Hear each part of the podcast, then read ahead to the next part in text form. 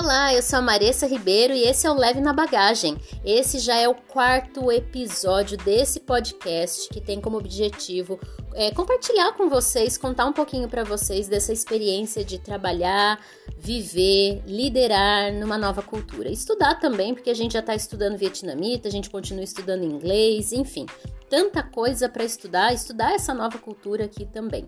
É, ontem eu e meu marido completamos um mês de Vietnã e um mês trabalhando diretamente com o pessoal da equipe aqui no escritório. No episódio anterior eu falei um pouquinho desse início né, de trabalho, vivendo numa nova cultura.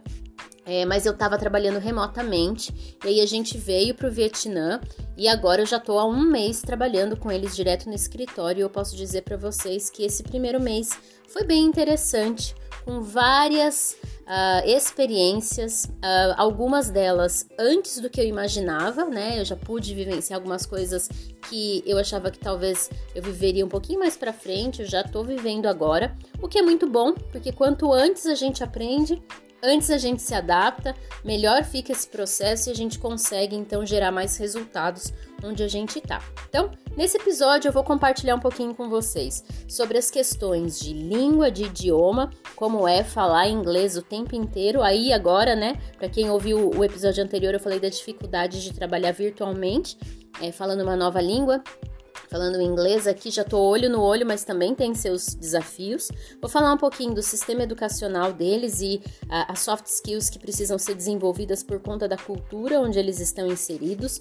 Vou contar um pouquinho de algumas estratégias é, que são importantes a gente pensar e desenvolver para conseguir é, para a gente conseguir se comunicar e se conectar melhor com eles nessa cultura que é tão desafiadora, tão diferente. Vou contar um pouquinho para vocês do, das estratégias também, as metodologias de ensino que eu tenho usado para tentar de alguma forma tocar né, em pontos cruciais em relação à liderança, falar um pouquinho também de algumas confusões que já aconteceram, alguns desentendimentos é, e que é, contribuem né, para esse processo de, às vezes, adaptação, desconfiança, ceticismo da parte deles. Então, vou compartilhar um pouquinho para vocês e vou também compartilhar é, algumas coisas que já deram certo e alguns resultados que eu já tenho observado. Então fica aí comigo, tem bastante coisa para falar e espero que vocês gostem bastante.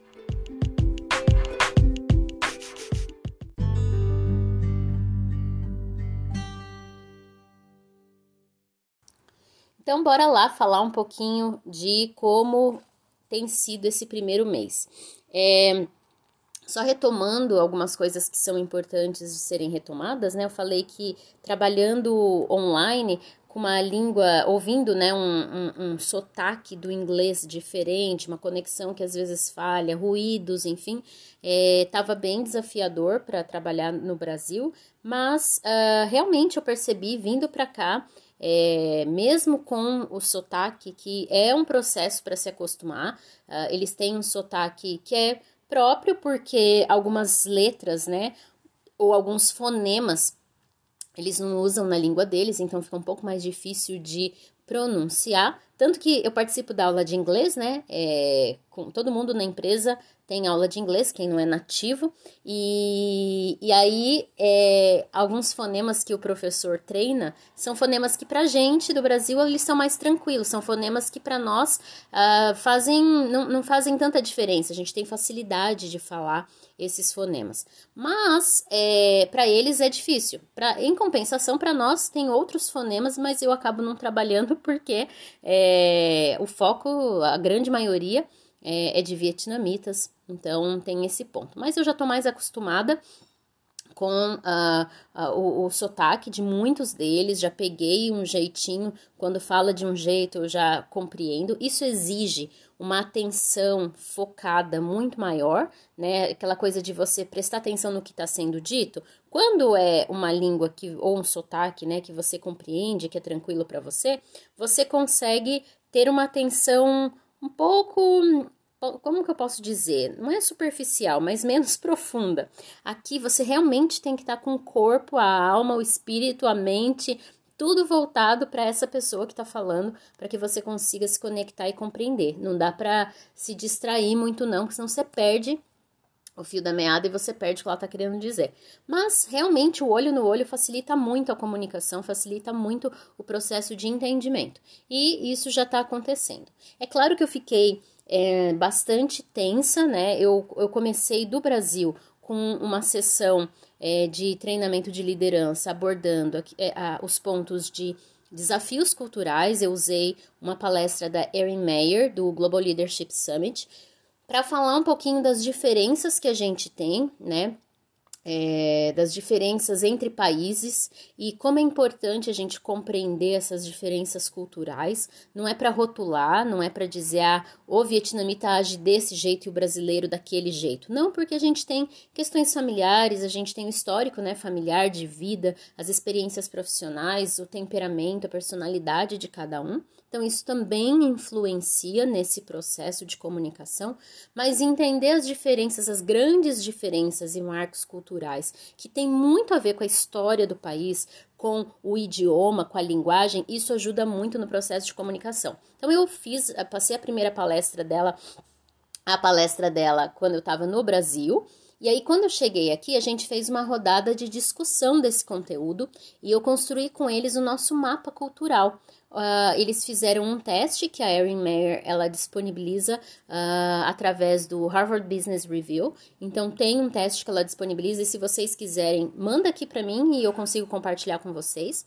Mas aí eles fizeram um teste e a gente veio para o encontro presencial para discutir, construir o nosso mapa cultural juntos. São sete dimensões, porque em países da Ásia Uh, uma das dimensões que ela cita no livro dela, que são oito no total, uma das dimensões que é persuasão, ela, ela funciona de um jeito um pouquinho diferente em países asiáticos. Então, ela tira essa dimensão do, dos contextos onde tem pessoas da Ásia. Então, eu construí as sete dimensões com eles e a gente pôde então ver as nossas diferenças, não para rotular, mas para dizer sim, somos diferentes, pensamos diferente, temos uma estrutura de, de hierárquica muitas vezes, de tomada de decisão, de comunicação diferente e que se a gente não é, se conectar com o outro nesse processo, vai ficar bem difícil de a gente é, seguir.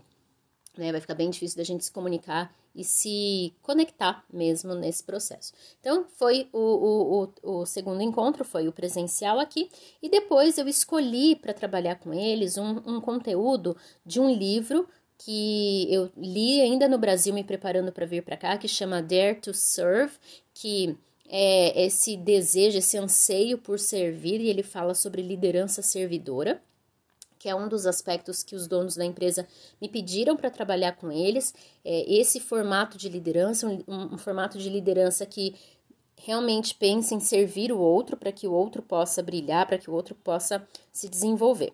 E aí, Nesses primeiros encontros, então, eu comecei a ter algumas dificuldades que eu vou compartilhar daqui a pouquinho com vocês. Mas voltando na questão da comunicação e das diferenças culturais, eu percebi algo que é bem legal, se você vai para um outro país, você perceber, e eu fortemente indico o livro The Culture Map, da Erin Mayer, que ajuda a gente a ter essa noção aí das diferenças culturais, tá? É, um do, uma das dimensões é a comunicação. E ela fala que a gente tem países que têm uma comunicação é, de alto contexto e de baixo contexto.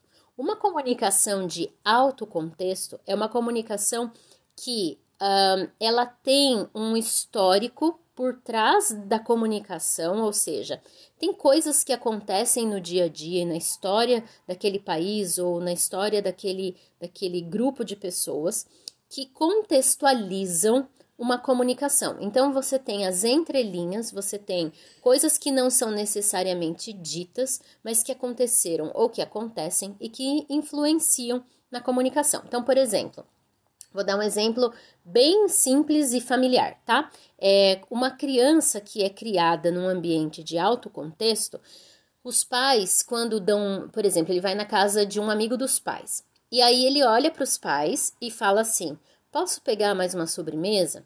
Os pais podem até dizer sim, você pode, mas o olhar que os pais dão, né, para essa criança para dar essa resposta, mostra para aquela criança que a resposta na verdade é não, mas que os pais não querem falar que não. E a criança, por entender essas entrelinhas e essa comunicação também não verbal muito forte, ela já sabe que é para ela dizer não, que é para ela não aceitar e ela desistir daquilo.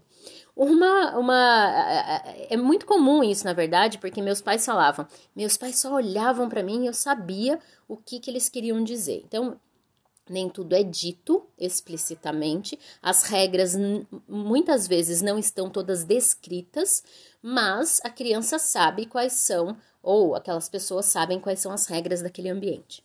Uma cultura de baixo, de, de, baixo contexto, ela tende a ser mais explícita. Então, ela tem as regras muito claras, muito definidas, tudo é escrito, tudo é confirmado, tudo é, é, é, é acordado.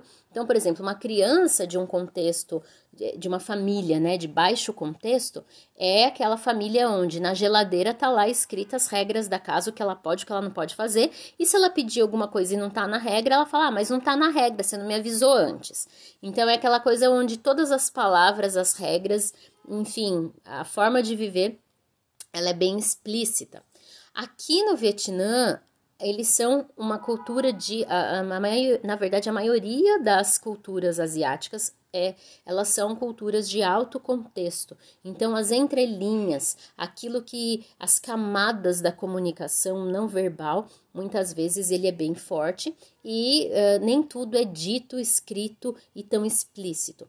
Isso porque, eu não sei se vocês sabem, mas lendo o livro da Erin Meyer, eu também descobri que a língua inglesa ela é uma das é um dos idiomas que tem a maior quantidade de vocábulos, de palavras, que tem a maior quantidade de vocabulário. É claro que ao longo dos anos isso tem se perdido, né? A gente tem trocado e tem tido uma, um vocabulário um pouquinho mais pobre ou simples, vamos dizer assim, mas na essência a língua inglesa é uma com maior número, uma das, da, das línguas, né, dos idiomas com maior número de palavras. Para quê? Para que você possa ter explicitamente para que você possa comunicar de forma clara, explícita, usando a palavra correta aquilo que você está querendo dizer. A língua, por exemplo, o idioma vietnamita, só para vocês terem uma noção, ela é infinitamente menor. Às vezes a mesma palavra, ela tem significados completamente diferentes só por conta do tom que eles usam. E uma palavra colocada ao lado de uma outra, por exemplo, ou dentro de um contexto de frase, ela pode assumir um significado completamente diferente. Mas aí você pode dizer, Marisa, mas a gente tem isso no português também, tem isso no inglês, algumas palavras têm duplo significado. Sim, mas aqui vai além do duplo. Ela, ela pode ter um significado diferente dependendo da frase e das palavras que estão ao redor dela. Isso torna a comunicação aqui uma comunicação de altíssimo contexto. É, e a Erin Meyer fala que uh, cada país e cada língua ela tem suas variedades, mas uh, a gente sempre tem que analisar a posição deste país. Então, por exemplo, os Estados Unidos em relação ao Brasil. Nós somos alto contexto para eles, mas o Brasil em relação ao Vietnã, nós somos baixo contexto. Por quê? Porque a gente na escala, que é uma escala horizontal. E se você tiver curioso, visita meu Instagram, que eu tenho uma postagem sobre isso, ou me manda uma mensagem que eu te mando um pouquinho mais, uma foto para você entender. Mas a posição, nessa escala horizontal, a posição do Brasil em relação ao Vietnã é mais à esquerda, olhando de frente. O Vietnã está no extremo direito. Então, um, para o Vietnã e Estados Unidos, por exemplo, ou Vietnã e Canadá, também. Vietnã é alto contexto e Estados Unidos e Canadá é baixo contexto. Mas a posição do Brasil em relação aos Estados Unidos e ao Canadá, nós somos alto contexto. A posição do Brasil em relação ao Vietnã, nós somos baixo contexto. Então, tudo depende da nossa posição, do nosso país, do nosso, do nosso background, né, da nossa, da nosso histórico, a, a nossa posição em relação ao país com quem a gente está conversando. E por que que eu falei tudo isso? Gastei um tempão.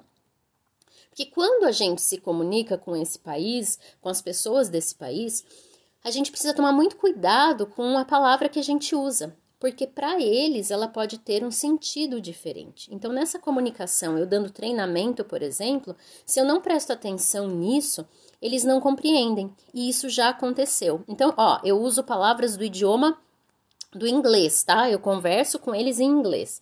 Só que Algumas palavras do inglês não são comuns para eles, ou têm um significado contextual diferente do que tem para mim.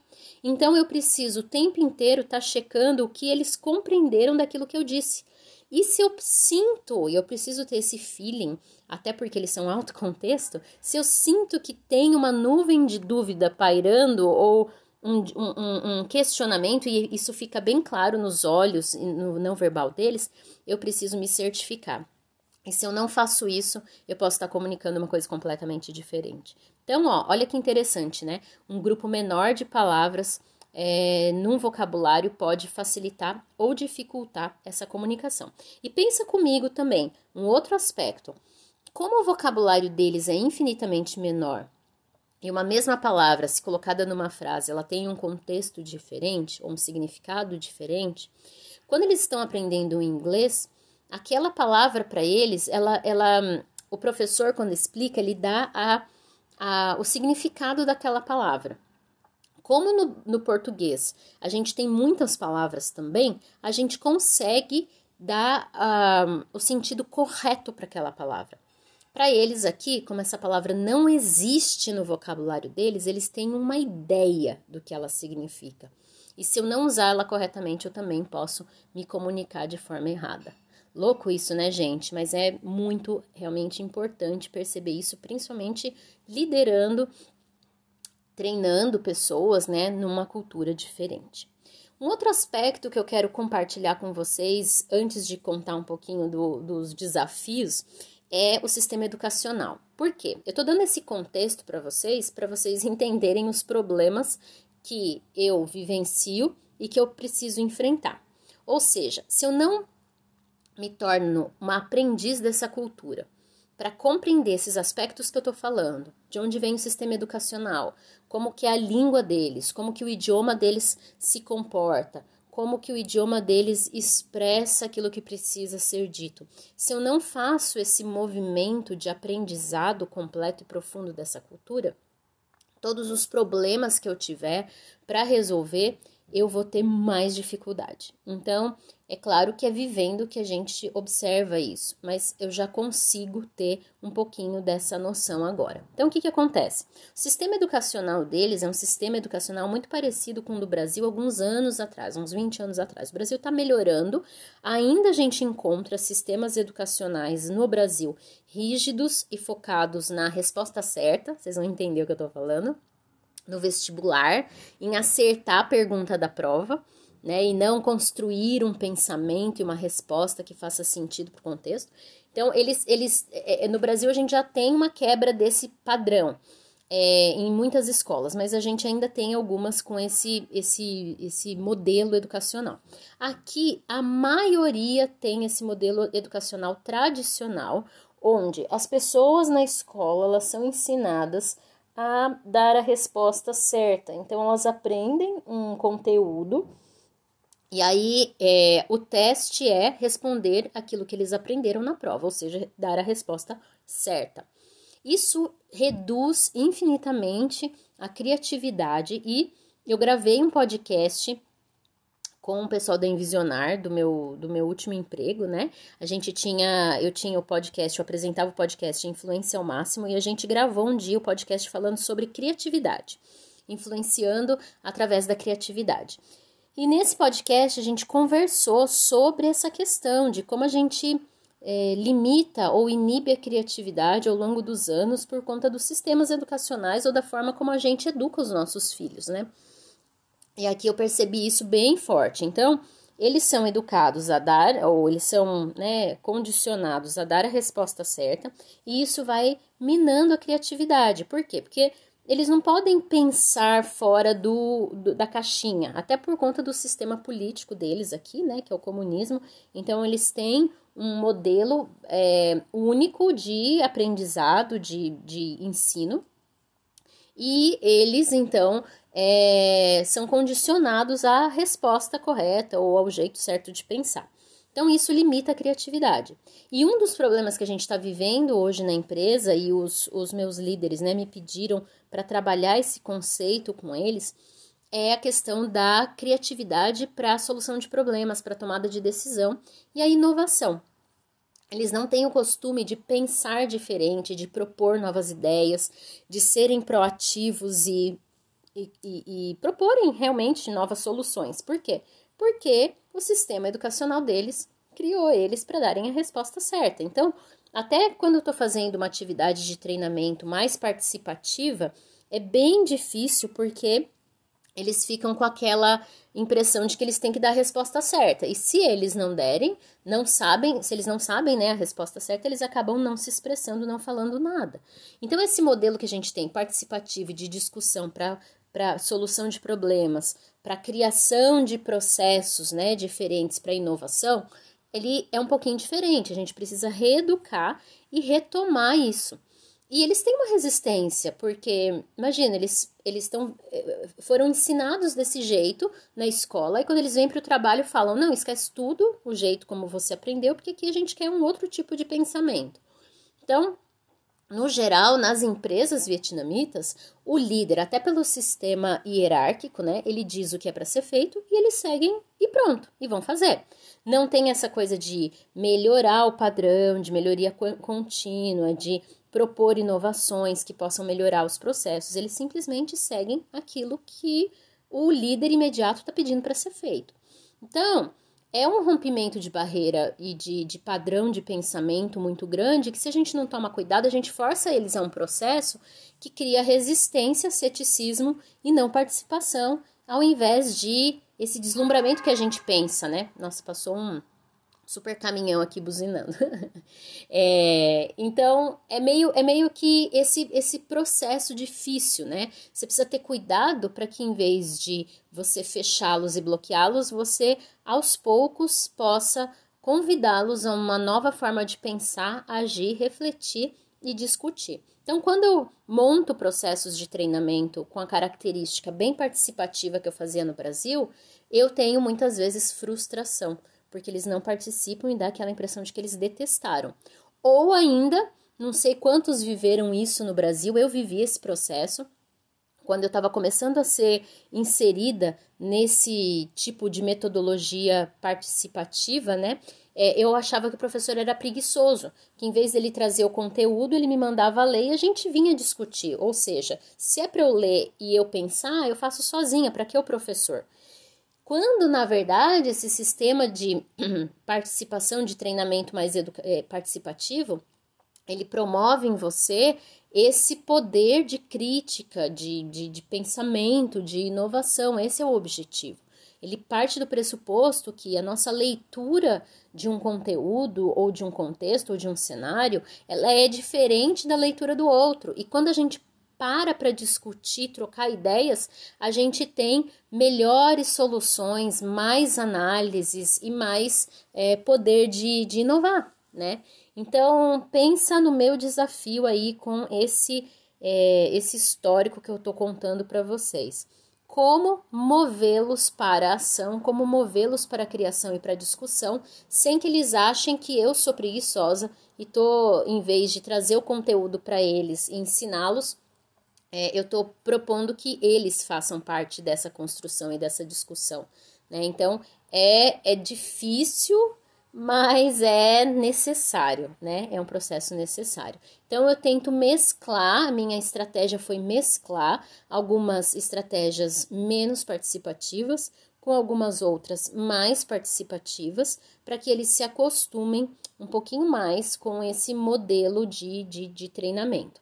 Eles também, eu também tomei a decisão de trabalhar com eles esse é, é, de dentro para fora, um movimento de crescimento de dentro para fora. Se eu simplesmente treino eles, por exemplo, para uma técnica de feedback, eles vão fazer aquilo mecanicamente, como robôs, mas não vão entender o porquê fazer aquilo, por que, que é diferente, quais são os benefícios. E aí, é, mais cedo ou mais tarde, quando eles se depararem com um problema que vai além do script, eles não vão saber resolver.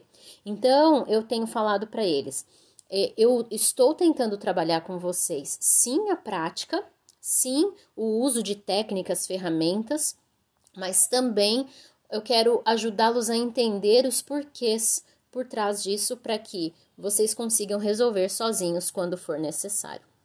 Então, esse é um pouquinho aí do movimento que eu tenho tentado fazer com eles e eu me cobro muito uh, porque eu quero que eles gostem, né? Eu, eu quero que eles se sintam é, preparados, treina, bem treinados, mas o modelo em que eu estou acostumada a treinar não é o modelo deles. Então é um processo mais lento que eu preciso, inclusive, lidar com o meu ego, porque no começo talvez eles não gostem, mas mais lá para frente eles vão entender. E o meu desafio também, né, de inovar e propor um modelo é, de meio termo, né, no meio aí do caminho, que não seja nem tão fechado e tão é, que mina a criatividade como é o modelo deles e nem tão aberto que eles achem tudo muito estranho. Então eu estou tentando construir um novo modelo.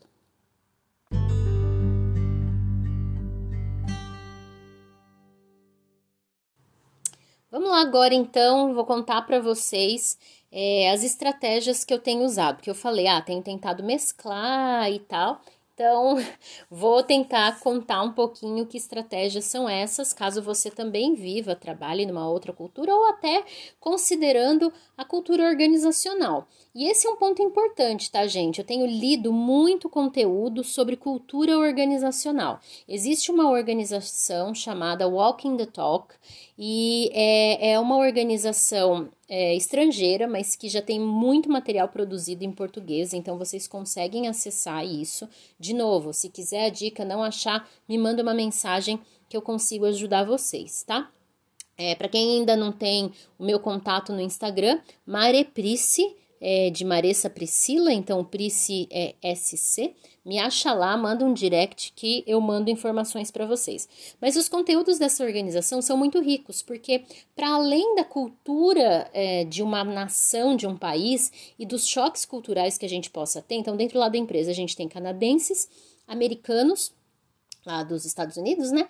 E temos vietnamitas e agora eu brasileira. Ah, e tem um inglês também também tem algumas diferenças aí comparado aos Estados Unidos, né? Porque fala inglês que a cultura é a mesma, tem é, divergências aí, né? Pontos diferentes. Então, é, para além dessas culturas diferentes trabalhando juntas, e a gente também tem cliente na empresa do Japão, tá? Então, de outros países também.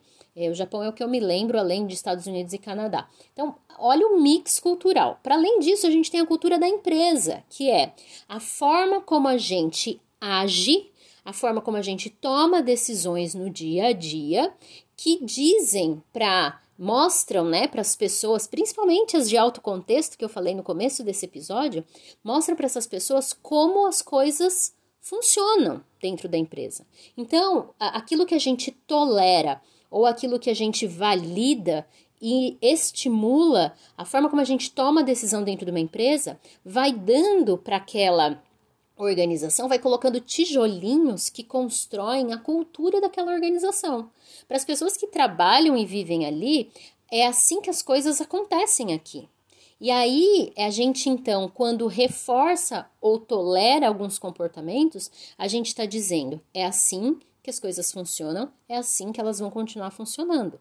Por isso, quando chega alguém novo numa organização e tenta mudar e, e tenta alguma coisa diferente, dizem: não, você não pode fazer isso porque as coisas aqui funcionam assim, você está fazendo diferente. Então, um dos primeiros pontos que eu decidi é, tocar, mexer e aprender sobre é cultura da organização, para além dessa cultura também é, de nação, né, de país, de países vivendo juntos e se comunicando. E isso me ajudou muito a discutir com a diretoria alguns comportamentos e algumas decisões e algumas formas de se comunicar que eles estavam tendo que poderia então prejudicar essa relação. Então pensa comigo, eles dizem que é, um dos valores da empresa é liderança servidora. É aquela coisa de que eu sirvo ao outro para que juntos a gente alcance os nossos objetivos.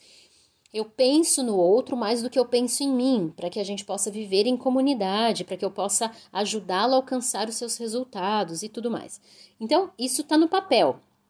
Mas às vezes a forma como eu ajo e tomo decisões pode ser algo que fica conflitante na cabeça da pessoa. Ela acha que liderança servidora é uma coisa quando na verdade é outra. Então, eu tenho tentado observar muito o ambiente e sinalizar para a liderança aquilo que eu observo que é contraditório, né? Ou que pode gerar confusão na forma de viver. Então, eu acho que esse é um ponto também bem importante aí de trabalhar e viver numa outra cultura. E se você não está necessariamente num outro país, mas pensa em ir para um outro país, ou ainda você trabalha numa empresa é, no Brasil mesmo, você precisa ler essa cultura local, a, a, forma como as pessoas se comunicam, agem, decidem, né, e, e, enfim, conduzem os processos, tem muito a ver com a cultura, então isso que eu tô falando serve para você também, tá?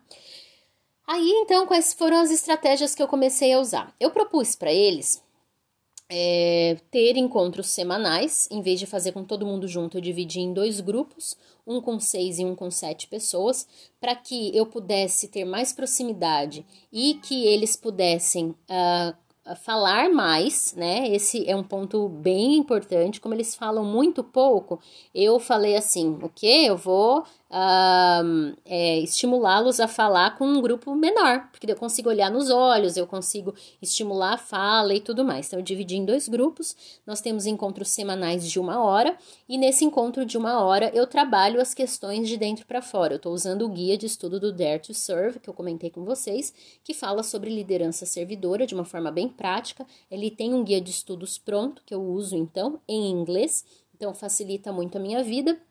E a gente está trabalhando conceitos e bases, fundamentos da liderança servidora com eles. A gente vai passar pelo processo de descobrir missão, de descobrir paixão, de descobrir aquilo que faz sentido para eles. E eles têm uma dificuldade com tudo que é muito abstrato, né? E, apesar de eles serem alto contexto, eles, uh, eles têm uma dificuldade com essa coisa emocional, vamos dizer assim. Uh, não com o abstrato, mas com a coisa emocional. Eles é, eles são muito práticos. Então, quando eu falo de sentimento, de missão, de valor, parece muito inalcançável. Então, eu tenho tentado observar e traduzir sempre em exemplos práticos. Como que isso se dá no dia a dia? Qual é o exemplo prático disso acontecendo no teu cotidiano de liderança? Então, eu, eu tento fazer um pouquinho isso. E aí, é, eu também abri espaços na minha agenda para mentorias individuais. Nas mentorias individuais, o objetivo principal seria ou será de desenvolver cara, é, é, uh, skills, né, ou práticas, ou comportamentos e ferramentas mais práticas. Então, por exemplo, se ele tem dificuldade de dar feedback, a gente pode treinar no momento da mentoria como ele dá feedback. Ah, ele está com dificuldade de desenvolver uma pessoa da equipe dele, ajudá-lo no desenho de carreira. Então eu levo uma ferramenta, faço com ele, ensino ele a usar para ele fazer com a equipe. E aí, é, pouquíssimas pessoas se inscreveram nas mentorias. Eu expliquei, eu falei o que que era e assim poucos se inscreveram. E aí tem algumas pessoas que estão mais próximas de mim, porque elas também são lideradas pelo meu líder imediato. E é muito engraçado porque ele falou, ó, é, elas duas são duas mulheres, duas moças, na verdade, né, porque elas são mais novas. Elas têm outra cabeça, Marissa, vai ser mais fácil para você. E realmente foi muito legal porque elas são abertas. Tem outra, você vê como também a questão de gênero ajuda muito ou dificulta muito esse processo de aproximação, de desenvolvimento. Elas são bem mais abertas, uma outra cabeça, outra criatividade, enfim. E aí eu comecei a conversar com elas e uma delas virou para mim e falou assim: "Mas qual é o objetivo dessa mentoria que eu não entendi?" Isso porque eu tinha escrito, eu tinha dado exemplos no encontro que a gente teve, mas ainda estava no ar. E eu expliquei para ela, ela falou que sim, que ok, mas eu senti que ainda tinha dúvidas e eu não estava conseguindo explicar para ela de uma forma prática o que aquilo significava.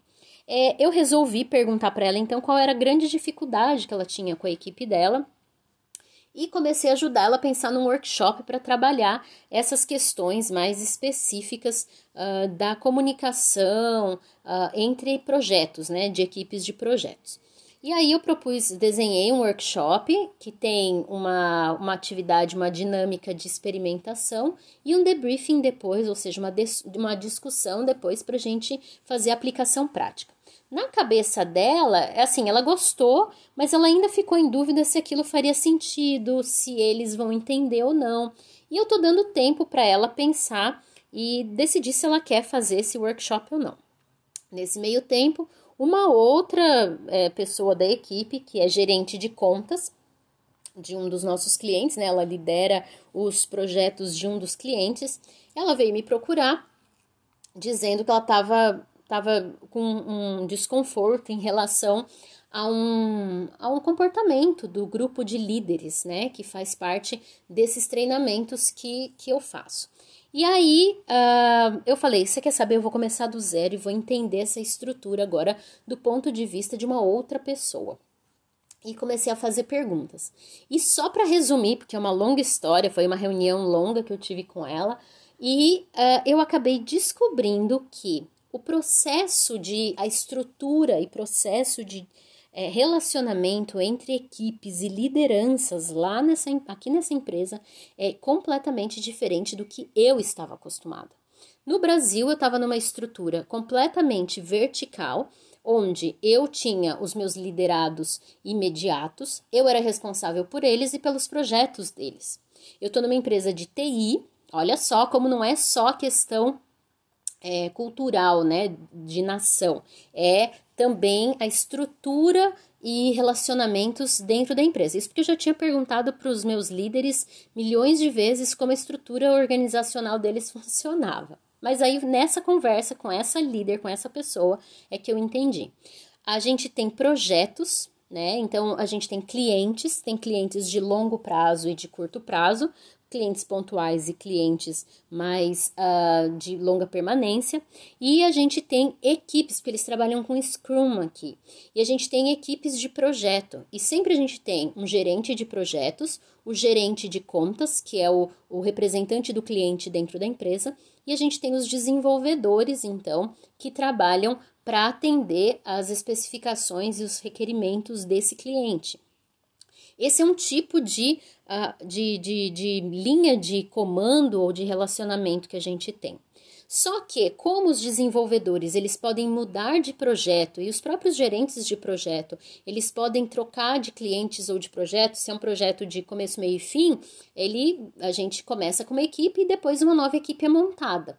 Então, quem vai ficar responsável pela carreira, pelo desenvolvimento, pelo feedback desse colaborador? Aí eles criaram então um grupo que chama é, é, desenvolvedores ou gerente de pessoas. Esse gerente de pessoas, ele tem alguns liderados que não necessariamente vão trabalhar com ele no projeto que ele faz parte, porque além de ser, por exemplo, um gerente de projetos, ele também é gerente de pessoas e ele responde por dois, três ou quatro membros da equipe para ajudar essa pessoa no desenvolvimento de longo prazo, de carreira dela. E aí é essa pessoa que lidera então é, as soft skills, não as hard skills, né? Não as, as habilidades de programação, por exemplo, porque daí ele tem um outro, uma outra referência que é o desenvolvedor sênior que faz a análise daquele projeto específico, da, da, daquele daquele, daquela atividade, daquela atividade específica que ele desenvolve no projeto. Então, uma mesma pessoa pode ser liderada por até duas ou três pessoas, dependendo do momento em que ela está. Ela pode responder tecnicamente para o gerente, uh, para o desenvolvedor sênior, ele pode responder para o gerente de projeto em relação ao projeto que ele está inserido com as atividades que ele está fazendo, mas ele tem um líder que é responsável pela carreira dele. Em momento nenhum, desde que eu comecei a trabalhar com eles, me contaram essa estrutura. Eu perguntei algumas vezes qual é a estrutura, como aqui o processo de desenvolvimento funciona. E eu também não tinha entendido. Talvez eles me responderam de um jeito que eu também não entendi. E isso muda completamente a forma como eu tenho que desenhar os processos. E aí o que, que eu acabei descobrindo? Essa pessoa que lidera a longo prazo essa pessoa, essa, esse indivíduo que é um gerente de pessoas, que é responsável pela carreira, pelo desenvolvimento humano, pelo feedback, tanto técnico, né, porque ele precisa trocar informações com o gerente de projetos para saber como é que está o comportamento dessa pessoa no projeto e dar esse feedback, enfim. esse ser, né, esse líder que desenvolve essa pessoa, ele é chamado de mentor. E quando eu abri os meus espaços de mentoria na agenda, eu acho que esses líderes não entenderam nada. Falaram, mas eu já tenho um mentor, para que, que eu vou ser mentoreado pela Maressa? Ninguém se inscreveu. e aí eu não estava entendendo nada, estava achando que o problema era resistência comigo, e na verdade era um problema de estrutura organizacional, de cultura da organização. Então, esse movimento interno de conversa com um, conversa com outro, uh, não tô feliz, não tô entendendo, vou falar com mais um, vou usar uma pergunta diferente, vou fazer a mesma pergunta de formas diferentes, vou prestar atenção no jeito como é, eles funcionam. Então, por exemplo, se eu coloco duas perguntas que na verdade se conformam em uma só, num slide para só disparar um pensamento e ajudá-los a conversar, eles não, eles ficam confusos. Por quê? Para eles, eles têm que responder cada pergunta e tem uma resposta para cada pergunta. Quando na verdade a pergunta que eu fiz foi para disparar um pensamento para gerar uma discussão. Na cabeça deles isso não funciona. Então, olha quantos pontos interessantes para a gente observar, para a gente analisar quando a gente muda de organização ou quando a gente muda de país, quando a gente muda de cultura. A gente precisa realmente de um prazo, de um tempo de adaptação mental e de mindset, se eu for puder assim dizer, para que a gente compreenda como esses processos funcionam, para que a gente compreenda a forma de pensamento e de geração de ideias dentro desse novo contexto. Então, essa foi a primeira confusão e eu fiquei super frustrada em uma das reuniões porque eles estavam questionando os porquês, não conseguiam pensar em soluções. Numa das reuniões que a gente teve, eh, não foi treinamento, eu propus um brainstorming para um grupo, o grupo de core líderes que a gente tem, líderes centrais da organização. A gente está lendo um livro que chama Extreme Ownership, fala sobre é, esse senso de propriedade, de, de isso é meu, eu tomo a decisão, eu sou esse senso de responsabilidade extremo para a liderança. O CEO é, chamou esse grupo a gente está lendo o livro juntos, mas ia ficar só na discussão e não ia para a prática. Então eu propus um brainstorming e nesse brainstorming eles deram uma surtadinha, assim, não estavam entendendo alguns porquês e, e não estavam participando muito. Eu fiquei muito frustrada, me senti mal, eh, fiquei pensando que a culpa era minha de eles não estarem falando ou não estarem se posicionando. Conversei com a, a, a, uma das donas da empresa sobre o processo e, e, e, tirou completamente da minha mente a ideia de que eu era culpada, né? Porque eu também sofri esse processo de me culpar, de achar que eu é que não estava conseguindo é, promover o debate. E aí a gente percebeu que é uma questão muito deles e que a gente precisa de estratégias diferentes para fazê-los uh, entender, participar e, e, ser parte desse processo de mudança, né? E querendo ou não, esse movimento de brainstorming também mostrou para o dono da empresa que existem algumas pessoas que não devem estar no grupo de líderes centrais se eles não querem fazer parte da mudança. Uma coisa é você não entender, não compreender, mas querer entender, compreender e fazer a mudança acontecer. Outra coisa é você simplesmente se fechar e dar a entender que você não está disposto a mudar. Né? Então, é, movimentou os donos da empresa também nesse sentido de: opa, será que a gente está mandando mensagens nas entrelinhas, né? Aquilo que a gente tolera ou não, que eu falei, que está fazendo eles pensarem que eles têm essa, essa opção de dizer eu não vou fazer isso, ou eu vou fazer isso desse jeito, ou não estou compreendendo, ou não quero a mudança, né? Então, não adianta, nesse caso específico, como a, a estrutura deles é extremamente hierárquica e eles cumprem ordens, se o dono da empresa pede para eles fazerem algo que tem a ver com não só cumprir ordens, mas pensar, refletir, propor, e eles não se sentem prontos para isso, aí eles se fecham. Eles vão para aquele outro extremo que é não vou fazer parte disso, não estou entendendo, não estou entendendo a regra, então eu caio fora porque um, isso não é, não é para mim, né? Não é o meu estilo. Então, eu não consigo obedecer a hierarquia quando eu não compreendo, quando eu não consigo dar as respostas certas. Eles acabam também se culpando nesse processo e acabam desistindo. E não é isso que a gente quer, né? A gente quer que eles sejam parte da mudança. Então, várias frustrações rolaram nesse período e e esses movimentos de entender a cabeça deles, entender a estrutura, qual é a comunicação que eu estou fazendo, que não faz sentido para o desenho estrutural ou para a forma de relacionamento da empresa, isso pode acabar com o meu trabalho ou não. Por isso eu preciso estar tá atenta o tempo inteiro e ser flexível é, sensível a isso que eu vou descobrindo. Então, se eu puder dizer para vocês, basicamente é isso. É, esse processo de adaptação cultural de trabalho numa nova cultura tem muito a ver com este movimento de eu aprendo como é, eu testo, vejo se faz sentido, adapto, sou flexível e aí então eu proponho um, algo que seja um, um, ponto intermediário, né? Não é nem o preto nem o branco, é o cinza, é aquilo que a gente constrói junto e que faz sentido para as duas partes.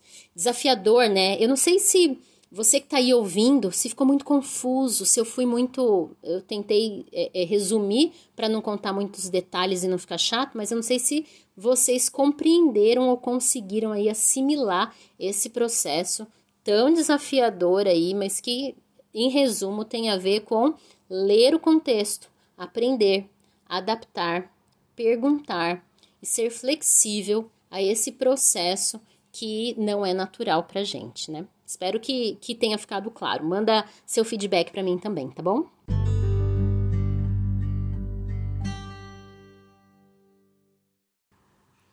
Então, para concluir esse episódio, é, eu quero compartilhar com vocês alguns aprendizados.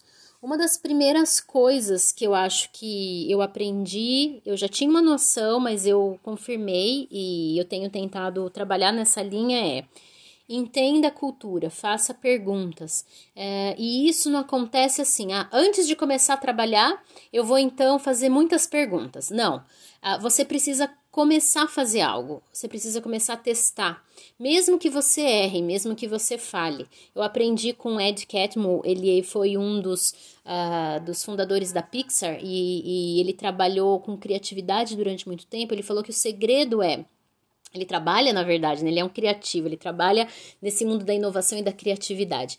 Ele falou assim: aprenda, é, fale rápido e aprenda rápido, porque você é, falhando você aprende. Só que não adianta falhar e continuar falhando, não parar, não refletir, não analisar, não mudar. Então fale rápido e aprenda rápido. Não é fale, tá? É falhe. R, R rápido e aprenda rápido. Então, tire lições e não fica esperando o mundo ideal ou ah, não, agora eu vou só aprender, agora eu vou aplicar. Não, o, o, aprendizado ele acontece no movimento, enquanto você anda, enquanto você se movimenta, enquanto você erra, enquanto você acerta, você aprende. Então, no movimento do trabalho, seus erros e acertos podem te dar essas pistas. Então, esteja atento, atenta, com a mente bem consciente, é, é, esteja de corpo inteiro e aprenda a analisar tudo o que está acontecendo ao seu redor. Faça perguntas enquanto né, os processos vão rolando para que você aprenda e consiga então tirar essas lições e, e, identificar o que precisa ser feito. Uma outra coisa que eu entendi e aprendi é pergunte para mais de uma pessoa. Às vezes a visão só do dono ou da pessoa que está mais diretamente ligada a você, ela tem uma tendência. E você precisa entender o que mais pessoas pensam sobre aquilo. Seja assim, desenvolva estratégias de comunicação e de perguntas que te facilitem, que te abram as portas. Ah, quando ninguém se, se cadastrou, né, ou se inscreveu para as minhas sessões de mentoria, eu comecei a procurá-los e pedir reuniões com eles. Falei assim: ah, eu sou nova na empresa, eu que estou entendendo alguns processos, você tem uma horinha para mim? E em vez de fazer a sessão de mentoria com eles, que seria também um, teria como objetivo também compreender a estrutura, quando eles não se inscreveram, eu precisei me adaptar, ser flexível, entender esse movimento e rapidamente tomar uma decisão e agir. E aí eu resolvi então chamá-los para conversas comigo, para eu, eu fazer perguntas e entender o que, que eles pensavam, o que, que era necessário, na opinião deles, o que, que dava certo, o que, que não dava. E se meu líder falava alguma coisa, eu testava essa hipótese que meu líder tinha trazido na conversa com eles, fazendo perguntas para validar ou não esse entendimento, essa percepção. E às vezes eu via que tinham coisas ali nas camadas, né, por ser alto contexto, que não estava sendo dito, ou que meu chefe não sabia, meu líder não sabia, e que com a conversa imediata eu podia pescar mais informações que ele não estava não tava a par. Né? Então, essa é uma dica valiosa também. Uh, faça perguntas para mais pessoas, valide hipóteses e seja você o agente de mudança de transformação, seja você é, proativo, proativa para trazer as pessoas para perto para você fazer esse movimento de aprendizado. Né? Eu acho que isso é muito importante. Um outro aprendizado bem legal é sirva as pessoas. Eu realmente acredito na liderança servidora. Não estou fazendo só porque os donos da empresa me pediram para seguir essa linha. Eu realmente acredito que essa é uma das melhores linhas que a gente tem. E eu falei para eles, e isso para eles fez todo sentido, quando eu expliquei a diferença da palavra querer ou desejo e necessitar ou necessidade. Quando eu mostrei para eles que liderança servidora não era dar para as pessoas aquilo que elas queriam, ou aquilo que elas desejavam, mas sim dar para elas aquilo que elas precisam, aquilo, aquilo que elas necessitam, eles entenderam que liderança servidora não é fazer as vontades do meu liderado, custe o que custar para a empresa ou para mim como líder, mas é identificar aquilo que ele realmente precisa para poder brilhar, para poder se desenvolver, para se tornar um profissional de sucesso.